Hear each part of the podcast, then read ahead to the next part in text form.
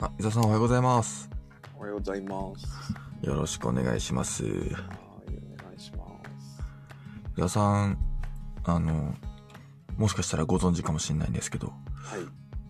僕ツイッター凍結されちゃったんですよう。んそうね。そうね。これ、なんでかなって。そう、なんで、そうなんですよ。いや、僕笑っちゃってるんですけど、なんでみたいな。心当たりは？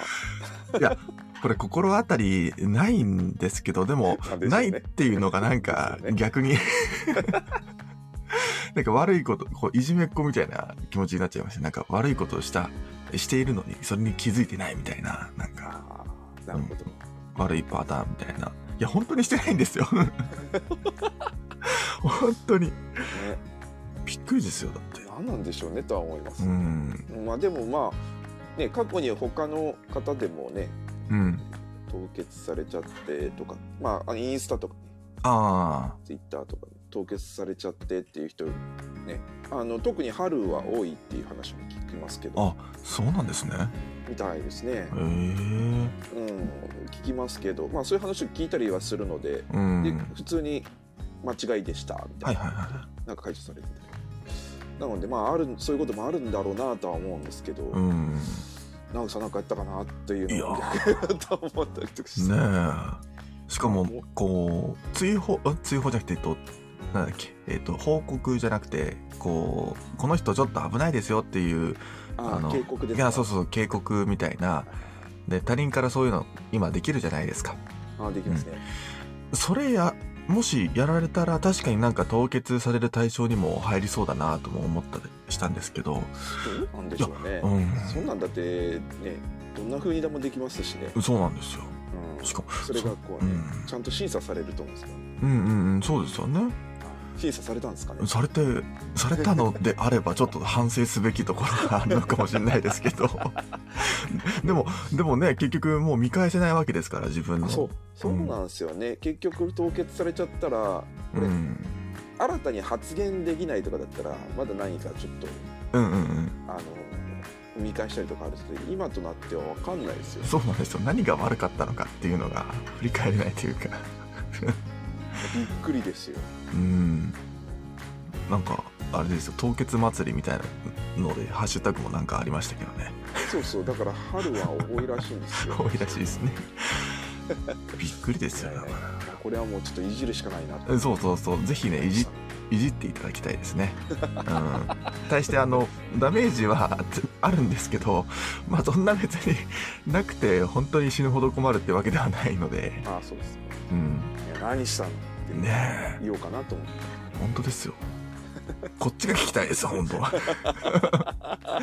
何しちゃいちゃいちゃいや、だから僕はもう、伊沢さんが僕のことをちょっと警告したのかなとか思ってたりしたんですけ警告する理由がね、ど。そうなんですよね。いや、あの、昨日もね、あの、メーベさんのところ僕、はいはいはいメーベコーヒーロースターさんとこちょっといたので、その話もしたんですよ。あの、僕ちょっとツイッターが凍結されちゃって、みたいな、あの、話をしてて。そしたら、いや、誰かになんか、ね、誰かに対して悪いことしちゃったんじゃないですか？っていう やっぱりそうやって言われる。うん、言われるわけですよ。いや、なんかやったかなまあ確かに伊沢さんには何回も遅刻してるしな、あ、それかも、みたいな感じで。だから、だからこれ、まず第一容疑者は、い一応僕の中では伊沢さんなんですよ。なるほどね。はい、今、はいあの、ちょっと情報を引き出そうと、釜かけてるんですけど、おかしいですよね。だって、あの、本当はそれは、なんか、ナグさんが何やったのからスタートするはずなのになぜ僕の話になるん 確かに。ですよね。おかしいですよ、そうですね。ううんん。そうそうそう。僕は例えば何か言ったとしても、うん。該当してなきゃ、ああ、そうですね。単なるあれだっつって無視されるだけなんですう。ん。凍結されたということは何かがあったっていう。うん。まあ、少なくとも僕から何かを発言した、発言したか、なんか、そうん。っそうですよ。てことですよね。まあまあ、そんなことはないですけどうね。ん。多分ないとは思うんですけどね。え、わかんないですよ。誰、どっかの、あの、本当に全く知らない人にとっては、僕のツイートがかなり攻撃的に映ったのかもしれないですし、そうですね、うん、まあ、そんなこと言ったらもう切りないですけどね、なんか、なんかあれですか？あの最近こう、うん。つぶやいた何か覚えてる？いや、覚えてるわけないじゃないですか。そんな意識的にツイートしないですよ、そんな。な覚えてないか。うん。残念ですね、うん、そうなんですよね。まあ、直前にメッセージ、やり取りとかさしてた、その DM とかでやり取りしてた方とかは覚えてるんですけど、あの、そ、ではね多分ね、そんなないと思う。そうそうそう。私僕もそんな、こう、毎日めちゃくちゃつぶやく方でもないので、うん、困ったもんですよ、本当に。あれですか。そうですね。心当たりはないっていうことですね。ないんですよね。まあ、一つ、こう、あのーそれですねいや、いや、おそれなのかな。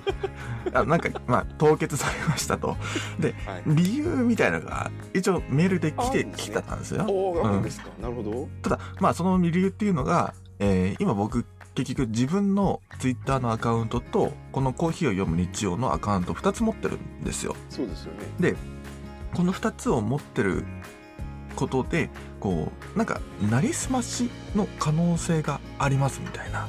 なんか、なんですか、何個もアカウント持っていると、こう、なんか、なりすましの対象になりうるみたいな。はいはいなんか、その理由が書いてあったんですよ。なるほどでも、2つで、そんな、なりすましなんて言ったら多分、ツイッター人口半分以上多分、なりすましねになりそうですよね。うん多分いっぱいうん。別にね分けたっていいじゃないですか。ツイッター、うん、こっちの方が全然僕は便利ですし、まあまあね、うん、っなるほど。ていうのがありましたけど。で一応ねツイッターの方にもえーこここうりこういう理由であの凍結の対象ではないです。ないと思いますっていうあのなんていうんですか先あの説明も送ったので、うん。で、まだ、まあ一週間ぐらいしか経ってないですけど、うん。でちょっと時間かかるっぽいですね。なんか1ヶ月とかかかるのかなとか思ったりしてるんですけどね。そうですね。で何事もなく解除多分されると思うんで。あそっか、しれっとなんか解除されててみたい しれっと解除されると思うんで。多分。な。そっか。あ。れっていう感じじゃないですかね、うん。あ、な、治ってるみたいな。あ使えるじゃんみたいな。で 今、今自分のアカウント見ると、フォロワーもフォローもゼロなんですよ、どっちも。見えなくなるんですよね。見えなくなるんですかね。なんか、なるみたいですよ、でなんか復活するって話も聞いたことありますけどね。あえっとしれっと解除されたら。あ、あねえ、ちょっと、まあ、なくなるならなくなるで、その、早く連絡が欲しいなとは思うんですけどね。あ新しいの作りますからねあ、そうそうそう。今何もできない状態なんで、そ うん。もう、あの、あなたの使い方は間違ってるので、新しく作ってくださいみたいな、なんか、そういうのがあればね、少しは、助かるなとは思うんですけど。ね復活して戻るっていうのは微妙ですしねまた復活したら3つ4つってなっちゃうし、いや、本当ですよ。本末転倒ですねねそうですよね。あ、また新しいアカウント作りましたね。なりすますですよね。バンです、みたいな。困っちゃいますよ、そんな。なるほどうん。なので、あの、ね、もし、新しいアカウント作った時には、皆さんぜひね、あの、まあ、フォロー、フォローしてくれたら嬉しいなぐらいですね。はい。はいうん。だから、ちょっとね、まあ、あの、落ち込んでいるわけではないんですけど、ははい。こっちの、あの、コーヒーを読む日曜のアカウントは、なぜか生きてるので、うん、こっちだけ使えるっていう。いなぜかね そうそうそう、なぜか。なぜかって話ですけど、うん、なぜか生きてるので。なぜかできてますね、うん。はいだからまあ、あのーこっちの方で、あの、つい、このラジオの宣伝はね、ギリギリできますので、はい、うん、まあいいかなっていう感じですね。そうですねはい。まあ、という感じで、今日も始めていきましょうか。はいはい。コーヒーを読む日曜。今日のタイトルは、プロム、防犯カメラ、コーヒー。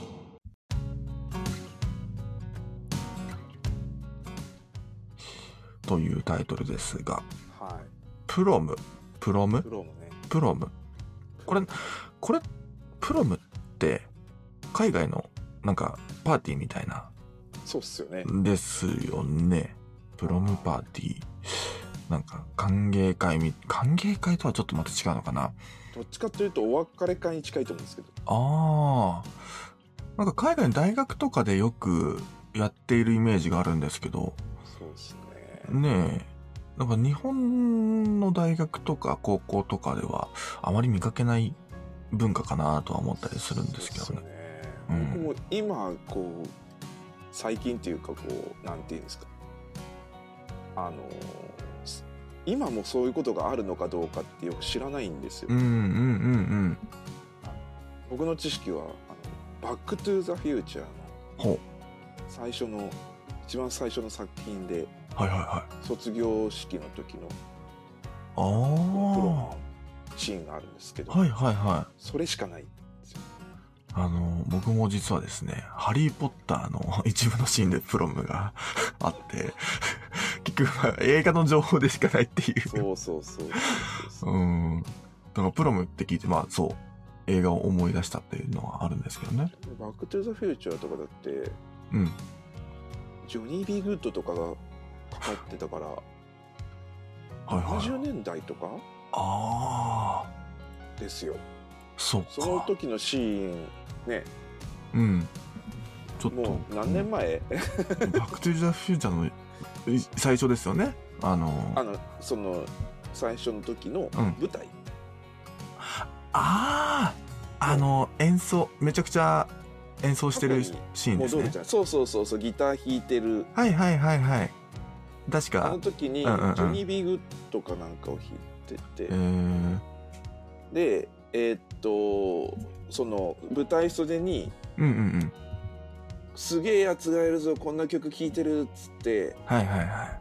あの受話器をその向けるっていうシーンがあるんですよああ、はいということはジョニー・はい。ビー・グッドとか出る前の60年代とかかなだからそっか。まだちょっとこのビッグバンドとかビッグバンドじゃないけど、うんうんジャズをやってるあのシーンですよねうん。うん。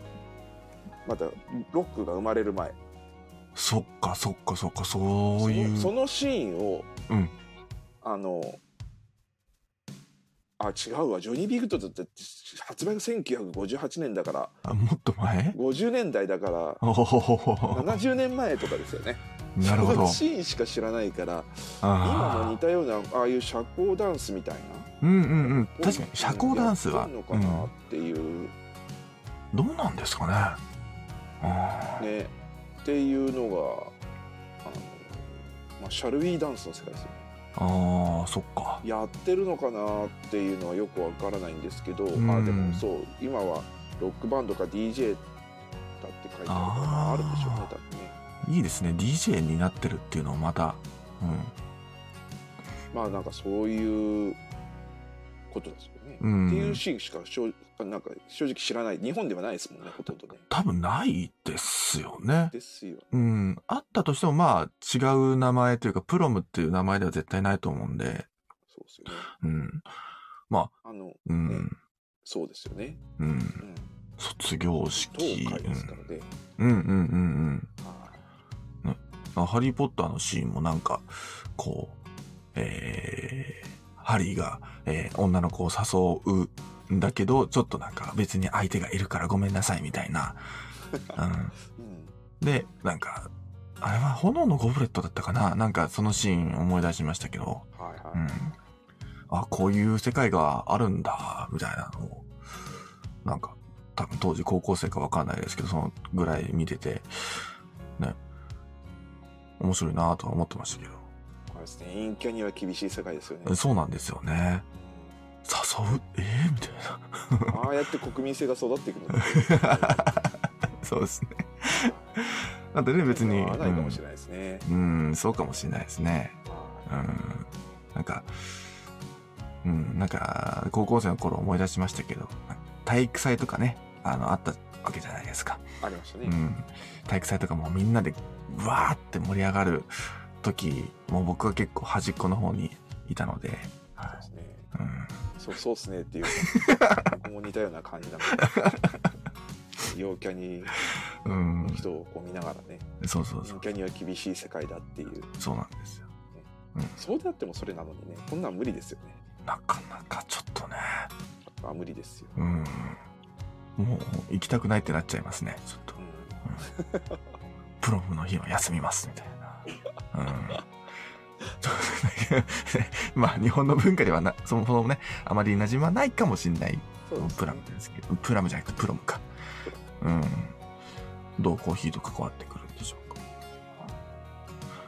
と、防犯カメラはい。ですけど、まあ防犯カメラね、あの、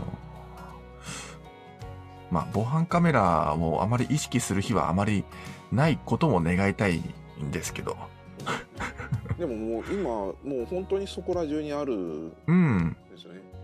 なん確かにか家とかついてないですか？防犯カメラついてなないと思うんですけど、ですかね、うん。なんかねマンションとかだったら玄関にねもう絶対ついてたりとかはいはいはい、そうですね。はいますし、ああとは、の防犯ね、カメラではないかもしれないですけどピンポンしたらねあ録画されますよね、そうそうそうそう、そうなんですよね。ピンポンダッシュはバレちゃいますようん。あの、それこそ、あの、来週かな、あの、このインターフォンの工事が入るっていうので、うん。そう。あなんか最新型に変えてもらうのかなっていう感じなんですけど、そう、最新、か。あ、そうそうそう、最新のやつってこう、ね、押した瞬間から録画されてそうね。うん。で、こうドライブレコーダーみたいな感じで、こう、上書きされていくのかなっていう感じだと思うんですけど、そうそう。何件かうん。決まってるんですよね、うんうんうん。あの時間なのか回数なのかよくわかんないですけど、うん。はいめちゃくちゃいいですよね。そうだからたまにありますよ留守してた時とかにあピンポン鳴あってた録画残っててはい人のは顔がわかるんで、い。うん。はい、確かにピンポンダッシュはできないですね。そうですねピンポンダッシュできないですね、うん。まあ、今ピンポンダッシュやる人いるんですかね。まあ、いるのかな。しにくいしにくい世の中になってしまっ世の中、うん。いや、し、しない方が絶対いいんですけど、しちゃダメなんですけど。そうですね、うん。昔一回だけやったこと、やってしまったことがあって、うん。まあ、友達とですね。うん。友達ね良くないなとは、今は思っておりますけど。うん。昔田舎はですかもしれないですけど田舎ってうんすごくこう、なんですかえっと家の塀があってうん、うん。中に入って、にお庭があってお家とかっていうはいはいはい。すごい大きな家あるじゃないですかうんうん。その時ってこう道沿いの塀のところにこうねインターホンがついてたりするうんうんうんうん。っていうことがあったりすると押しやすいっていう 押しやすい。押しやすいっていうのは、えっと、ピンポンダッシュしやすいってことですか？いやいやいやいやピンポンダッシュしやすいとは言ってない 言ってないですか？だけど東京とか来て基本そんな庭のある家ってないから玄関の扉の前っていうことがあってああ、そうですね。ねだからあんまりピンポンうん。押すことしないよなっていう、うん。え、待ってください。伊沢さん、ピンポンダッシュ常習犯でした。いやいやそんなことないですよそんなそんな、こと僕バンされちゃうじゃないですかツイッターがいや、ツイッター、それ、まあ確かに、それを、あの、ツイッターとかの動画にね、載せちゃったりしたらもうバン対象ですね、それはね。そんなことはないですけど、うん。うん。こう風風風景が違うなと思確かにそうですね。う、はいうん。最近でもピンポン押したってなんか経験あります？えー、っと、ないかも。うんなんか。知り合いのお家に行くときにはい。あのマンションの下でこうなんていうんですか最初のオートロック開けてうもらうっ。ていうのは経験がありますけどね、あ、そそうう。じゃない場合って、ですねなんはいかスマホかなんかでこう連絡取ったり電話かけたりとかでなんか空いてるよみたいなのが結構ありません、友達友達の家に行くっていうことが基本最近ないかもしれないです、うん。基本的にこう、ピンポンするときって、突然だかなと思って、そうですよね、うん。なんか飛び込み営業とか、はいはいはい。宅配便であの配達してくださる方とかはすごい押すうん。経経経験ってあると思うんですけど。うん。あんまないよなと思う。ないですね。はだからそれこそ LINE とかで、あの、今から、いあの、家行くよ、みたいな感じで連絡取って、いでそろそろ着くよっていうタイミングで出迎えてくれたりとか、そうっすよねう。うんん。そうそうそうそうって考えると確かに、なんか、インターフォンってかなり疎遠になったような気がしますね。そうですねあんまりね押す,、うん。押すことないなね。まあ昔は伊沢さん相当ね、あの、ピンポン出しで押して。バンされますから、あれですよ、でもなんか目標決めてたんですよね。一日何件ちょっとインターホン押すみたいな KPI 決めてななん。でその KPI はあの仕事 仕事になり仕事、仕事になり達成したからってどうってことないえ、ですどうってことないですよ、別に。怒られるだけですそう、怒られ、怒られる可能、うん、そう。可能性がどんどん高く高まって、そうそうそう地域の人だから、ちょっと悪い目で見られてしまうんでねそうですすよ。ね常習犯そうそうそう。ああのああそこの伊沢さん、伊沢さんちの息子が本当に悪悪ガキでみたいな、そんな噂があったのかもしれないですね。ないですねあ、ないですか？あはいないですねあそこは否定しておかないとちゃんとねあそうですね。はい。本当に気をつけてくださいね。誰が、誰が、あの、この放送を聞いてるかわかりませんから。ツイッターの担当者の方も聞いてるかもしれないですしね。そうですよ本当ですよ、うん。うん明日バンされたら、もう、もう多分。うん、僕はナグさんを恨みますか？え、僕ですか？だっていやいや、やった本人が一番わ、言ってないか。ら やった本人が一番悪いっていうのは、やってないですね。やってないですか？やったことにされたってこと。これはあの抗議して大丈あ確かに。まあでも僕もバンされてますから。あの、そうですね。はい。夫はい。巻き込まないでください。もう失うものは何もないですからね。はいはい。そういう人が一番強いですからね。怖いですね すいません。はい。という、えー感じですが。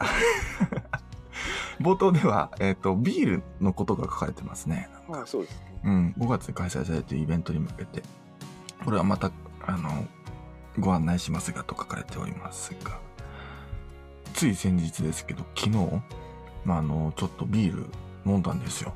ほうあの、飲んだっていうか、あの、行きたいお店があって、あの、それこそ、あの、面白いお店なんですけど、えーっと、まあ、ビール、ビールだったり、まあ、お酒も提供してて、まあ、基本スタンディングなんですけど、プラス、えー、ポッドキャストを収録できるスペースが併設されてるっていうお店が、まあ、雑談っていうお店なんですけど、はい。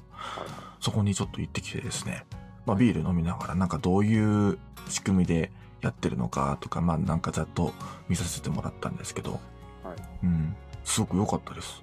そうなんですね。うん。なんか、あ本当にこうマイクももう常設されてて、はいあとはこう、パソコンなり携帯なりつなぐだけで収録可能です、みたいな、なるほそんな感じだったんで、あ、面白いと思って。結構あの、他のポッドキャスターさんとかも、えーいらっしゃっていて、この、ステッカー？その、ポッドキャストさんの、えーステッカー、オリジナルのステッカーとかもたくさん置いてあったんで、うん、結構いろんなポッドキャスターさんがそこに、えー行き来してるみたいですね。うんどちなみに、スタッフつながるんですか？ねああ、どうなんでしょう。そこちょっと聞いてなかったですね。そう結構ねう制約ありますからん。ねえ、そうポですよねッドキャスト。はね収録なんでなんとでもなるんですけどライブ配信となるとまたちょっと話がね、変わってきそうですね変。わってきそうですうん。はいなるほどそのお店があるとそうそうそうそう。タジオがついてるってことですよねああ、そうですね。うん。ただ、完全防音ではないので、例えば夜とか行くと、あの、まあ、お酒飲んでる人たちの声が若干聞こえてくるみたいな。ああそうなんですねはい。で、まあ、お昼とか、この平日のお昼とかも営業してるんですけど、こう、人も少ないので、あまり雑音が入らないとかあったりするので、本格的な収録をされる方は、そこで、その時間帯を狙ってっていう感じだったので、うん。あ、面白いところがあるんだなっていうのは昨日あありましたけど。うん。でビールは？そうそう、ビール、そう、ビールですよ。だからクラフトビールがたくさん置いてあって、おおそうなんですねうん、美味しかったですね。なんか、あの、コーヒーと似てるというか、あの、黒ビールとかはね、焙煎してっていうのもあったりするので、コーヒーっぽい味わいもあったりで、結構飲んじゃいましたね。なるうん。ノンアルコールもあるんでそうそうそうそう。ビール全然わかんないんですよまあまあ、あそう。伊沢さんはね、あまりお酒、あまりというかお酒飲まれないので、あれですけど。そう。だからビールの世界もね、あの、ちょっと、あの、作っているお話とか、作ってるというか、その、ビール自体の説明も、あの、もらった、聞かせていただいたので、まあ、ビールも面白いなという感じですが。これはなんかまあ、ビールのイベントを、まあ、ちょっと詳細はまた今度という感じなので、えー、ちょっとここの、この場ではわかりませんが。クラフトビールのね、うん、話ですね。ですね。うん。なんかこう、作る作ってますよね。うん、クラフトビールだったりとか、今、ワインだと、まあ、自然派ワインとか、まあ、ナチュラルワインとか、こう、ちょっとこう、ワイン、ビールの頭に、なんかばまた別の概念が付け加わって、新しい、こう、ちょっとお酒になっていくっていうのは、なんかよく、最近はよく見かけるなっていうのはあったりしますけど。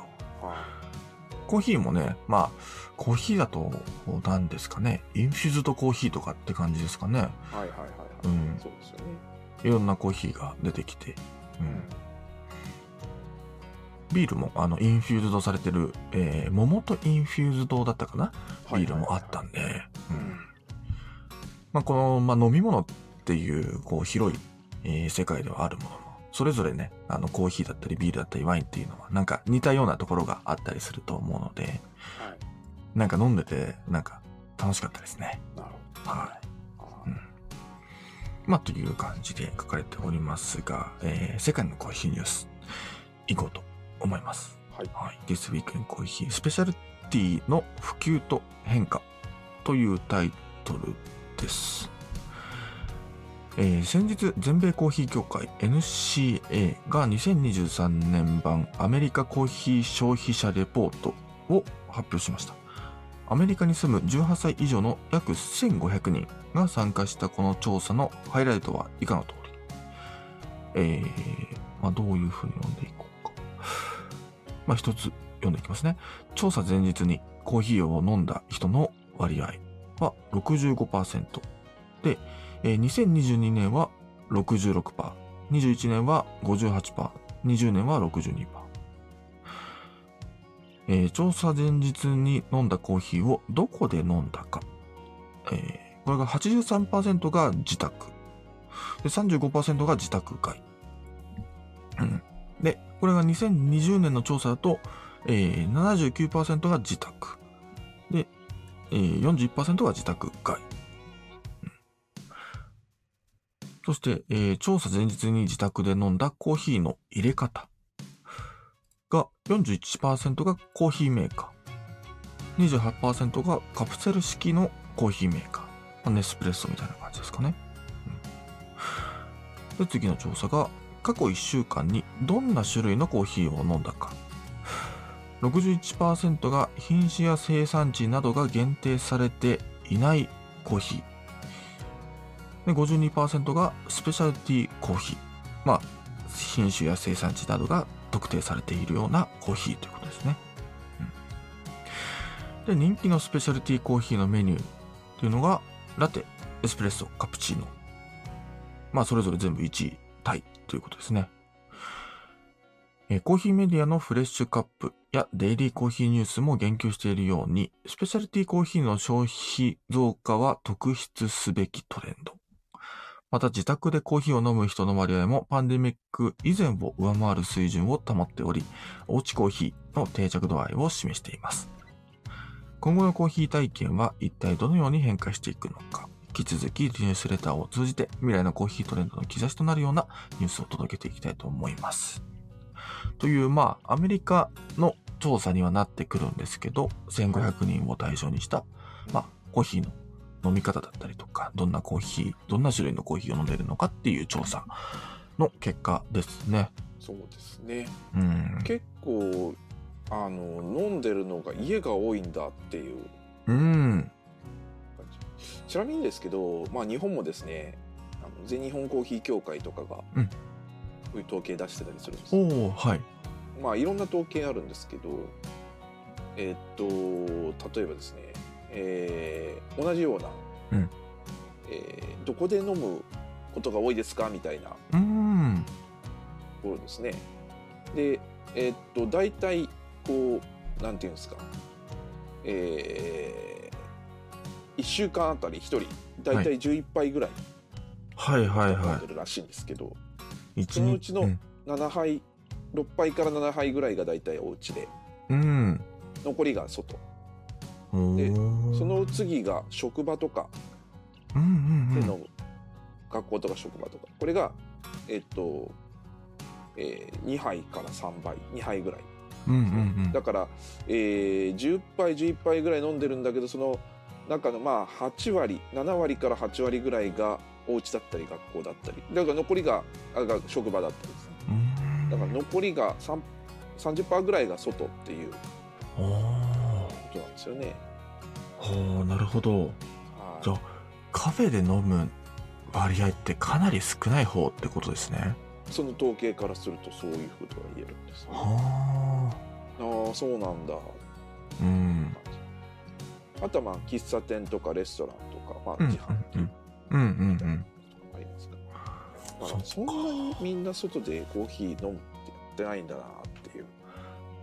確かになんか、今言われて気づきましたけど、まあ例えば1週間まあ10杯飲んでますってなった時に、じゃあそのほとんどがカフェかって言われたら、全然そうじゃなくて、お家がほとんどですね。なんか、振り返ってみると。僕なんかはうん。実はですねコロナ禍になるちょっと前ぐらいまでコーヒーは外で飲むものだっていう。感じだったんですよね。家でコーヒー入れるなんてほとんどしたしてなくて。へえ。2018、7年とかうんうんうんぐらいの、まあ、つい最近ですよ、まだね、5、6年前うん。うん。まではそうだった。外で飲むと思ってたんですよね。なるほど。そうなんですよ。で、結構、私の親世代も、まあ、親世代は半々ぐらいかな。うんうん。っていうか、なんていうんですか、あの、地域的な特性で、なるほど。はい。なんかそういうのがあったりするんですよね。うんうんうんでそういうのなのでちょっとこうなんていうんですかこのいそういう統計と合わなくてうん。うん。はいあのーそうなんだと思ったことがありましたねああ、みんそう。な家で結構コーヒー自分で入れてんだなっていう、ね。うん、まあでちなみにじゃあそれがどういう形で飲まれてるかっていうと、うん。インスタントとかが圧倒的にまあ圧倒的でもないです。インスタントがやっぱ多いっていう。うん。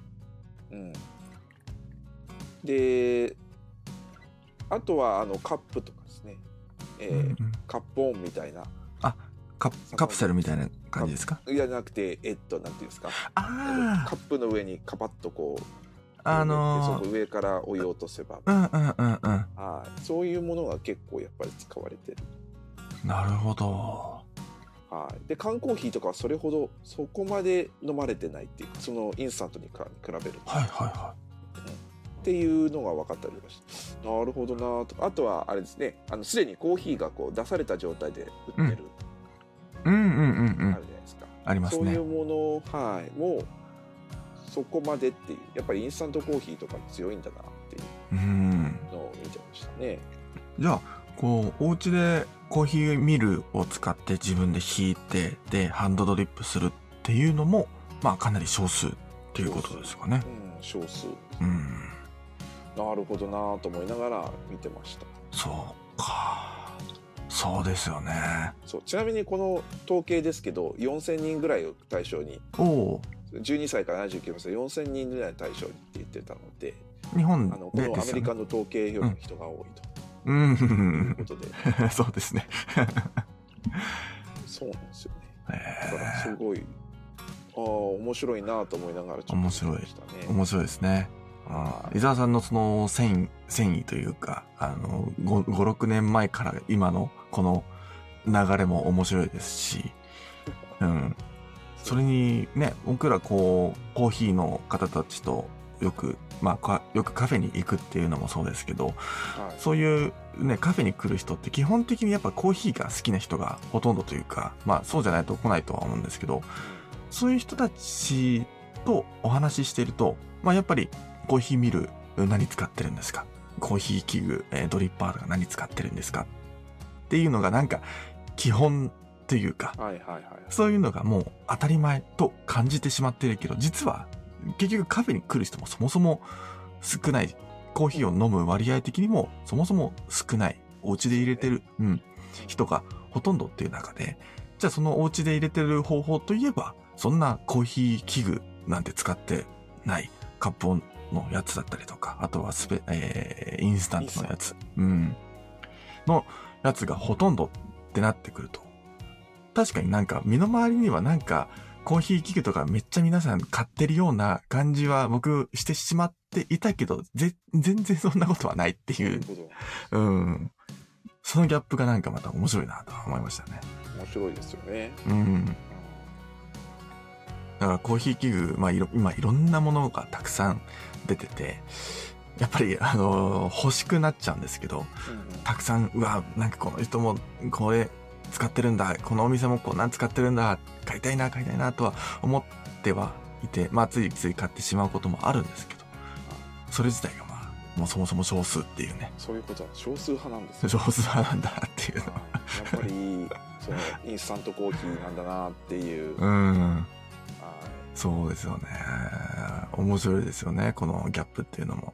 そうですよね、うん。うんだからやっぱりこう皆さんも興味あるのはまああのもう一つちょっと別の統計ではい。えーっとコーヒーをまあ学ぶ勉強したいっていう人は何を勉強したいのみたいなうん。ことをこうと統計取ってる人がいたんですけどあのー一番はコーヒーを美味しく入れたいが目的なんですよね。うんうんうんうんうんとなると今のこう総合するとなんか、ね、インスタントコーヒーとかを美味しく入れ入れたいよとか。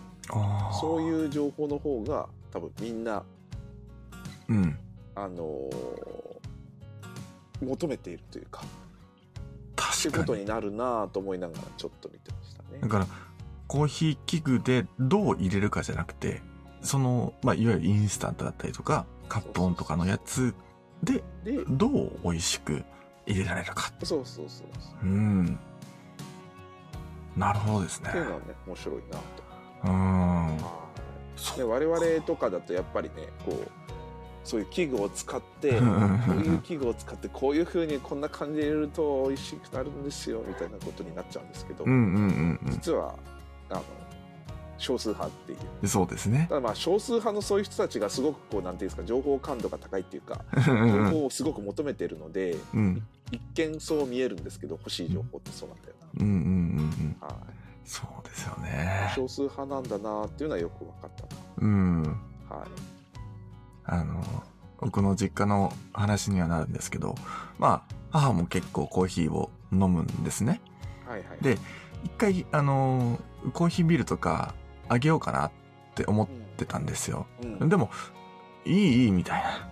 私はもうコーヒーマシンがあるからみたいな。はいもう全自動のやつで十分っていう感じだったんですよね。でも僕からしたら、えなんで絶対コーヒーミルとかの方が美味しいよっていうのは、うん、なんか再三伝えていたりするんですけど、いや別に、いやコーヒーマシンで十分でしょ。むしろコーヒーマシンで美味しい、全然美味しいじゃんみたいな。なんかそういう、なんか違いもあったりしてて、うん。コーヒーマシンでいかに美味しく入れられるかの情報を求めてらっしゃるっていうね、っていうところですよね。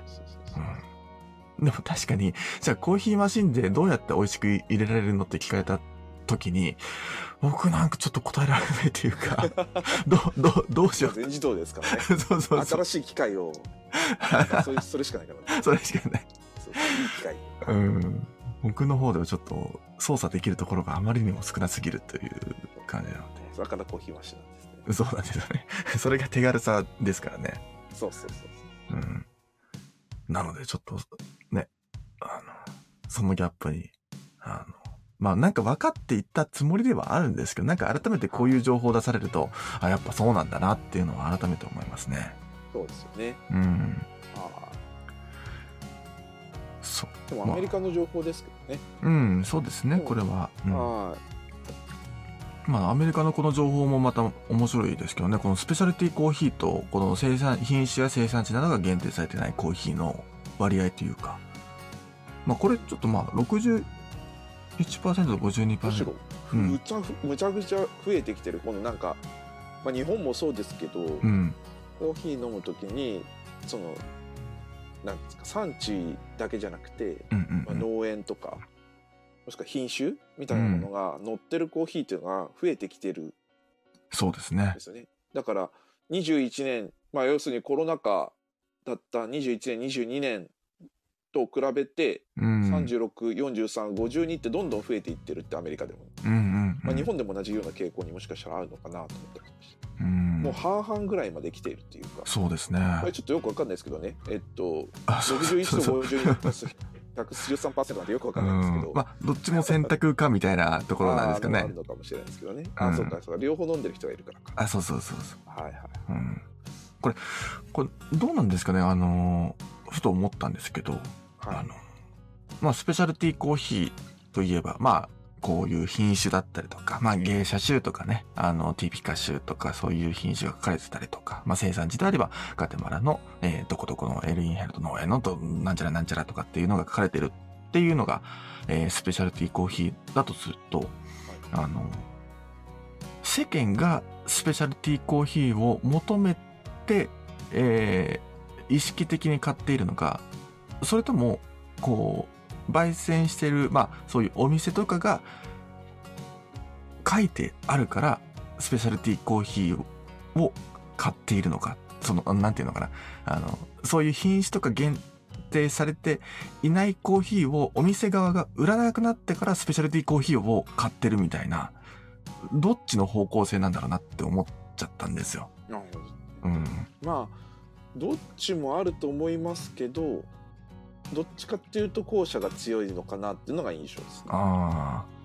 まあ、つまりお店が、えーそういうのをたくさん出してるから、まあ、そ、世間的にも、世論的にも、まあ、スペシャルティーコーヒーって何なんだろうっていう、こう、興味から入っていくみたいな。そうですね。そっちのこう、なんていうんですか、ハードルが下がって、うーん。あのその、こう生豆商社さんとかもいっぱいできてきて、うんうんその商社さんもこうねあのどこどこ農園のなんなんとかって品種ですまで情報を出したものをこうん。うんう。販売店に卸せるよううんになってきてるうんうんっていう、そっだから販売店もその情報を出せるようになってきてるっていうところがあってうん。じゃあその今までこうあの国くらいまでしか出してなかったところがその先まで情報をこう見せるように。なってるっていうことができるようにもなってきたしできるからやるお店も増えてきたしってことなのかな。ああ。なるほどそうですね。うん。そうですよね。そう。はいまあ、昔もね国までぐらいはありましたよねうんうん、そうですね。コロンビアとうかブラん。ジルとかあったと思うんインスタントコーヒーってどうなんですかね？あの、最近インスタント買ってないのでわかんないですけど、それこそなんか産地とか、あ、産地というか品種とか、こう、特定されるようなインスタントコーヒーとか、販売されてるんですかどあまねり聞いたことはないですね。ね、あんまないですよね。はうん。まあ、ってなってくると、まあ、あのーいわゆる品種や生産地などが限定されてないコーヒーに、インスタントコーヒーは該当するのかもしれないですけどいそう。ですね。うんうん。ね、インスタントコーヒーもどんどんどんどんレベルが上がっていってるのかな？その、より味を感じやすくなる、なっているような技術が加わってきてると思うので。はいはい。うん。あれですよねインスタントコーヒーの作り方もい種類があって、あー、なんかありましたね。はうん。い。なんかこっちがいいとかって確かあったような気がするんですうんうんうんうんこっちの方が美味しいみたいな。ちょっと高いんですけど。うん。うん。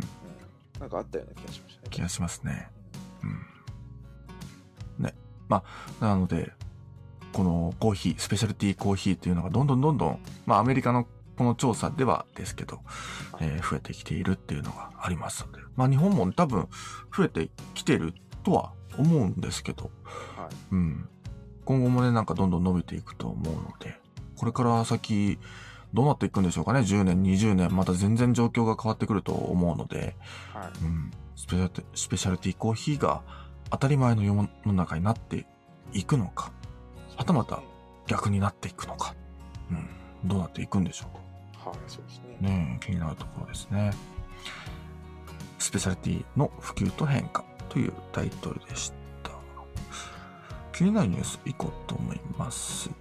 サウジアラビアの国有石油会社と政府系ファンド、政府系ファンド傘下のコーヒー企業が国内のバリューチェーン全体の支援に向けた覚書に署名しました。サウジ産コーヒーのブランド競争力強化を目標に、ジーザン州、アシール州のコーヒー農家に向けてのトレーニングも提供予定。うん。もう、すごいですね。とうとう石油会社が支援するとコーヒーをすごくないですかなるほ。どアラブの大富豪が動きましたねすごいですね。なん。かアラブのこの石油王がうん。ね、コーヒー作るぞっていう作るぞ石油王に続いてコーヒー王とかなっちゃうん。じゃないですかね。これ、すごいですよ。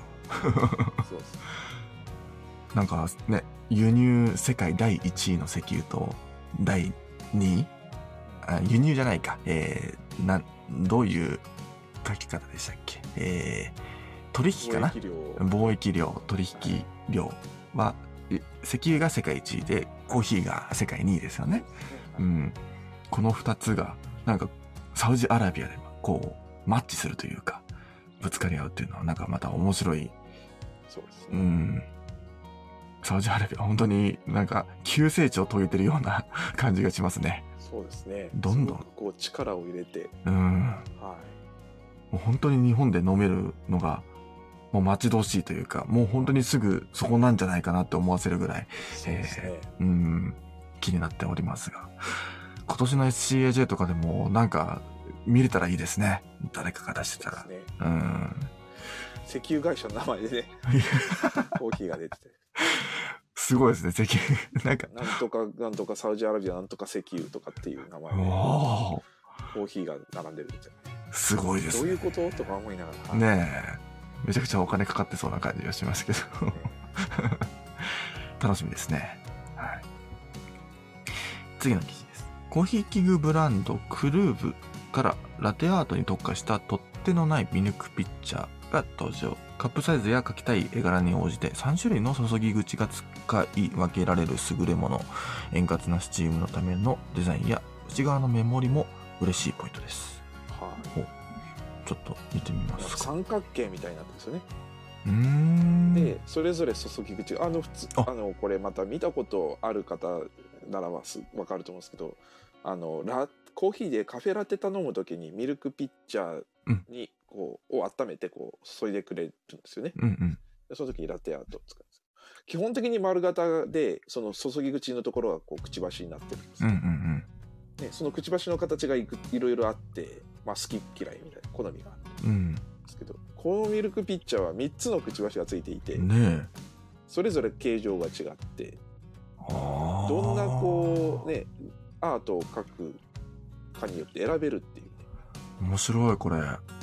買ってみたいじゃないですか。うん、えー、買ってみよう。えー、でも、買えるのかな？日本でも。買えると思いますよ。あ本当ですか？スプラえっとたいくらだろう？35ドル。いまあまあまあ、まあ35ドルとかで、や違いますね。52ドルか。あ、結構。52.49ドルだか。ら6000円。うんうんうん。ぐらいですか。ね、そうですね。6000円ちょっと超えるぐらいですかね、うん。でもこれすごいと思うんですけど。これすごいですね。なんか、あの、サイト見てますけど、こう、ワイドとクラシックとナローっていう、まあ、この3パターンでミルクが描けますよっていう感じですけど、そうですね。へえ。確かにこの発想はなかったですね。うん。もう本当に上から見ると三角形なんですけど、その三角形もそれぞれ、まあ、角度がそれぞれ違うっていう。そうですね。如実に流量が違いますね。ミルクがねる。流量が。よくこれちゃんとしっかり取れてると思ってるんですけど、んうんうん。映像が見れるんですけど。そうですね。もう見る限り流量が違うんで。うん。すごいですね。本当にワイドはワイドな感じで、幅広いまま、えーミルクが注がれていったり、ナローはすごい細ぎ口が小さいので、ね。うん、細いですよね、ミルクの滝が。最近のあれですかね流行りはこういう取っ手のないうピッん。チャーが流行りなんですかね、ねえ、僕はあんま好きじゃないんですけどね。あの、あ、熱いっていうのがあるので、なんか、やけど、うん、まあ、つ慣れればの話ですけど。はいしかも、えっ、と、ちょっと、あのーこれはラジオなので、なかなか説明難しいんですけど、動画があって、はいこの3つの使い口を、はい1回のラテアートに対して、ああそそれぞれかわかんないけど使い分、けられるってこと？使い分けられる。要するにこうこのハートちっちゃなハートを描くときは細いこうとこを使って、うん。全体的にはこの普通の方を使ってとかなんかそういうことができますよねまあ確かにできますよね、うん。で慣れれば、できますけど、そう、大変ですね、これは、これね。すごいですね、うん。またなんか技術が必要な感じがしますけど。そうですね、うん。ああ、すごいな。うん。僕はもう取っ手のあるやつで慣れてしまってるので、はい。一応あの、ニワトリコーヒーにもなんか取っ手のないやつはあったりするんですけど、はい。なんかね、気持ち悪くて、うはい。ん、かけなくはないんですけど、そう。はい。っていうのは、まあ感覚の問題なんですけどね。はいはいまあでもこれはなんか、そういうことですね。うん、はい。すごいですね。すごい面白い記事ですね。うん。はいえ次の記事です。先日約26億円の資金調達を実施したコーヒースタートアップ、ブランクストリートコーヒーのニューヨーク内26店舗で労働組合が結成されました。えー企業が急成長する中でも、現在の労働環境を守りたいという思いから、従業員が、えー労働結成に踏み出しているとのコメントがはいうん。まあなんか、アメリカあーのスターバックスでもね、こういうお話がずっと続いてますが、まあ今はどうなんですかね？落ち着いてるのかわかんないですけど。まあまあでき組合ができたあとはもうその労労と市の交渉がねうん。どこまでこうどんなふうになっていくのだろうとそうですね。はいうん。え次の記事です。ロシアのハッカーがウクライナ国内のコーヒーショップに設置された防犯カメラをハッキングし、お店の前の道を監視しながら支援物資の運搬状況について情報を集めていると、アメリカ国家安全保障局が発表。ほうほう。うん。外に向けてあれなんですね設置してるんですかねそうみたいですね。お店の防犯カメラどっちかっていうとこうお店の中に向けてこうんうんう映してるんじゃないかなっていう思ったんですけど、うん。ねそうですよね。うん。そうなんですねまあ、これも、全然予想というか、なんかイメージでしかないんですけど、やっぱりこう、犯罪目的、犯罪防止目的なわけじゃないですか、こういうね、防犯カメラっていうのは文字通りなんですけど、こう、店内で起きるパターンもあれば、外からこう、なんて言うんでしょう。あの、もう無理やり強盗みたいな感じで入っていくとか、うん。っていうのも状況もあり得ると思うので、まあ、よく起こる、えー犯罪パターンとかも含めてこのお店の前に防犯カメラ設置したとかっていうのもあるのかなとは思いましたけど。はいうん。まあでもなんかすごいですね。ハッキングして、こう、防犯カメラの情報を盗み取れるっていうのもできちゃうわけなんですねまあ。要するにネットワークに全部つながってるってことですよね、ああ、そうですね。うん、でもインターネットでつながっててうん。便利なのでそれで、うんうんうん。昔ってなんかこうお店の裏に、うんなんかこうちっちゃなカメカメラを映すこうテレビとうーん。なんかこうなんていうんですかそれをこう録画しておくなんか機械みたいなはいはいではい。のありましたねはいなんかそんな感じだったからあれですけど今はもうね全部ネットにつながっててそっか。そうするとやっぱり誰でも見れちゃううん。誰でも見れちゃうわけではないんですけどハッキングできたらできちゃうっていうそうですね。はいなんか確かにあの、僕学生の頃、本当に一瞬ですけど、あの、コンビニでバイトをしてた時があって、裏手に回ると、やっぱその、防犯カメラの映像ってあるんですよね。ええうん。でも、その時多分、その、Wi-Fi とかに繋いでっていうわけではなかったと思うのそういで、うのはねないでしょうねうん。なので、まあ、どこかに録画してなのかわかんないですけど、うん今は、おそらく、なコンビニの防犯カメラとかわかんないですけど、本部とかでも見れるような、そんな仕組みになってるんですかね。そうですねその離れたところでもっていう。はい多分そうだと思いますうん。とかまあもうなんていうんですかほとんどなんかカメラはその普通のこうなんていうんですかあのパソコンにつないでるうんその USB カメラと似たようなものになっててうーん。もうあとはパソコンの方で全部やるみたいなねそっかそっか。はい風になってるんじゃないかなとかですねうん、うんそうですね。もうネットにも全部垂れ流されちゃってるってう、いうん誰ながかな、うん、もうできなくはない世の中ですからね、もうね。そうですねんなことでそれが結局じゃあ他の人が見れたからって何かってこういうふうにはこういうふうになるっていうことまで想定してないっていうかそうですよね。そこまでセキュリティねあの誰他の人が見れないようにセキュリティをガチガチに組むようなもう案件でもないのかなっていううんうんうんうん。防犯カメラに関しては。そうですね。うんうん。まあだから、やっぱりねプライバシーなので、結構プライバシーっていうのがあるのでそうですよね。うんうんまあ、自分は困らない撮ってる人は困らないかもしれないけど撮られてる人は困るのでいや、本当そうですよ。うんね。そうですねうん。そこで、いや、プライバシーの侵害だって訴えることもできなくはないですから。そうですね、うん。公共の利益とプライバシーの侵害とどっちがこうそうですよね。はいっていう話が始まってくるんですけど。うんそうそう、そうですね。まあでもまあだからあれですね。セキュリティはちゃんとした方がいいには決まってるんですけど、そうですね。あんまりしてなくても何なんかね。うん。うんまあ、そこにお金かけるっていうのもあんまないのかもしれないなと思ったりとかして、うんだからこうハッキングされちゃうっていう、うんうんうん、確かにそうですね。うん。ね、もう、もう今の世の中だともうそこら中にカメラが、えー、はいまあ防犯カメラがあって、うん、どこで何を見られてるかわかんないですからね。うん、だから僕もなんか、ツイッターバンされちゃったのかなって今ふと思っちゃいましたけど。はいいや、普段の生活別にそんな悪いことしてないと思うんですけどね。それはそうですね。そうですね。ははいまあ、番になる。うんはいですね。えー次の記事です。自転車での世界一周の最速タイム、えー女性でギネス世界記録を樹立したジェニー・グラハムさんが当時の体験を綴ったコーヒーファースト・ゼン・ザ・ワールド。はじめにコーヒー、そして世界を出版。著者のタイトルは、ライド中に飲んだ数えきれないほどのコーヒーに由来しているそうです。すごいですね。自転車で世界一周している時に、まあ飲んだコーヒーについても、まあ、おそらく本の中では書かれているんでしょうけど、走りながら飲むんですよね、きっとね。そうですよね。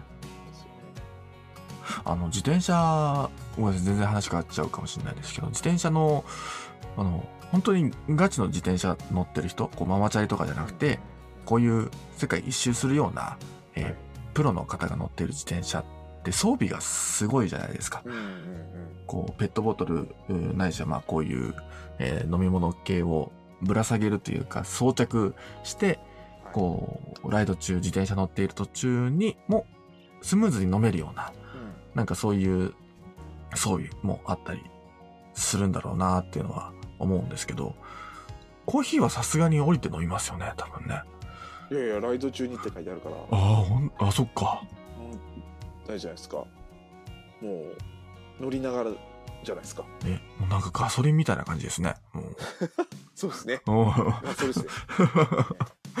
それがないともう走れないみたいなね。そうですよ。うん。すごいですよ。僕はママチャリで、あの、一回ね、あの、実家から海まで走ったことがあって、非常に後悔したことがありましたけど、ママチャリがもうほぼ崩壊寸前な感じになってしまったっていうのはありますけど、帰れ帰れない。んですけど。そう。もう、あまりにも遅くなってしまって、だい。ぶ暗い。中でママチャリで爆走するってい。う思い。出はありますけどね。はい。はい。とい。う、とい。う感じでですが、えー、ちょっと最後にコーヒーイベントですね。ちょっとちらっとお話ししようかなと思いますけど、東京では中央コーヒー、中央線コーヒーフェスティバル2023年が、えーえー4月、来週の22土日ですね。土日ですね。はいうん、開かれるう予定ですね。と、福岡、福岡でも、えー福岡コーヒーフェスティバル in 海の中道が同じ来週土日で開かれますと。はい。はい。と、あと、東京インディーズコーヒーフェスっていうのも開催するみたいですね。はい、渋谷ストリームですね。うん。はえー、これが7月28、29、30。はいなので、金土日ですね。い。そうですね。開催されるみたいで、これもちょっと面白そうですね。はい。はい。えー、イベントも盛りだくさんになってきておりますえー記事はすべて読み終わりましたが、伊沢さん何かお知らせはい。とございますでしょうか、とまあコーヒーフェイスつながりで、えっと、コーヒーコレクションがああ、そうだ。2つということで、5月のゴールデンウィークですね、うん。えー水木ですね、えっと、えー、何でしたっけ、えっと、ゴールデン、ゴールデンウィークですよね、おそら3く。日4日ですね、はい。うん、う3日ん。4日、あのもうゴールデンウィークのスタートの2日間ですけど、うんえー神田神保町で行われるんですけどすでにですねあのセミナーが結構いろいろと企画されててそうだ、そうですチケッね。トの募集が開始されてますのでうん。もしセミナー行かれたい方とか結構ね面白いセミナーいくつかうん、うん、うん。あの私も2つぐらい申し込みましたけど、お、早い。はい、もうちょっとすぐなくなっちゃうんですよねうん、うん。定員なる定員ですぐなくなっちゃうのでなのであのーもし気になる方は早めにはい。ご予約をと。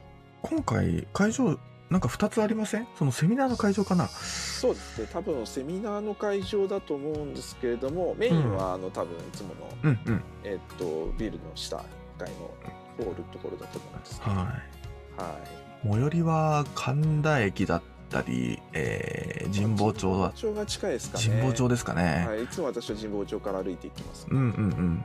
はい、楽しみですね。はい、っていうところが。いうところでであと中央線コーヒーフェスの話出ましたけど今回結構面白くてですね。はいはい。い。つもとちょっと違うお店が結構出ててお店というかですね、大学生の方が同好会とかで店を出されたりとか。ああ、は初じゃないかいはいはい。なはい。前そういうのなかったですけど今回から出てて、うん。ちょっ。と面白そうだなと思ってます。結構ね、出店者さんも多いですよね。そ。うですねどっちかっていうとなんかこう中央線沿線のコーヒー屋さんがというよりもちょっと深入り系のコーヒー屋さんが結構多いイメージだったんですけど、うんうんうん。今回の出店者見るとだいぶ様変わりしていて、うんうん。はい、阿佐ヶ谷のザグリコーヒーさんとかはも知ってたりするんですけど、まあ、でも面白いのはやっぱり、えっとえー東京学芸大学さんとか、い。はいはいはい。早稲田、あそうですね。コーヒー研究会みたいな感じで。はい、が出されてるのがやっぱりちょっと、まあ、ポイントかなポイントっていうか面白いなと思いうん。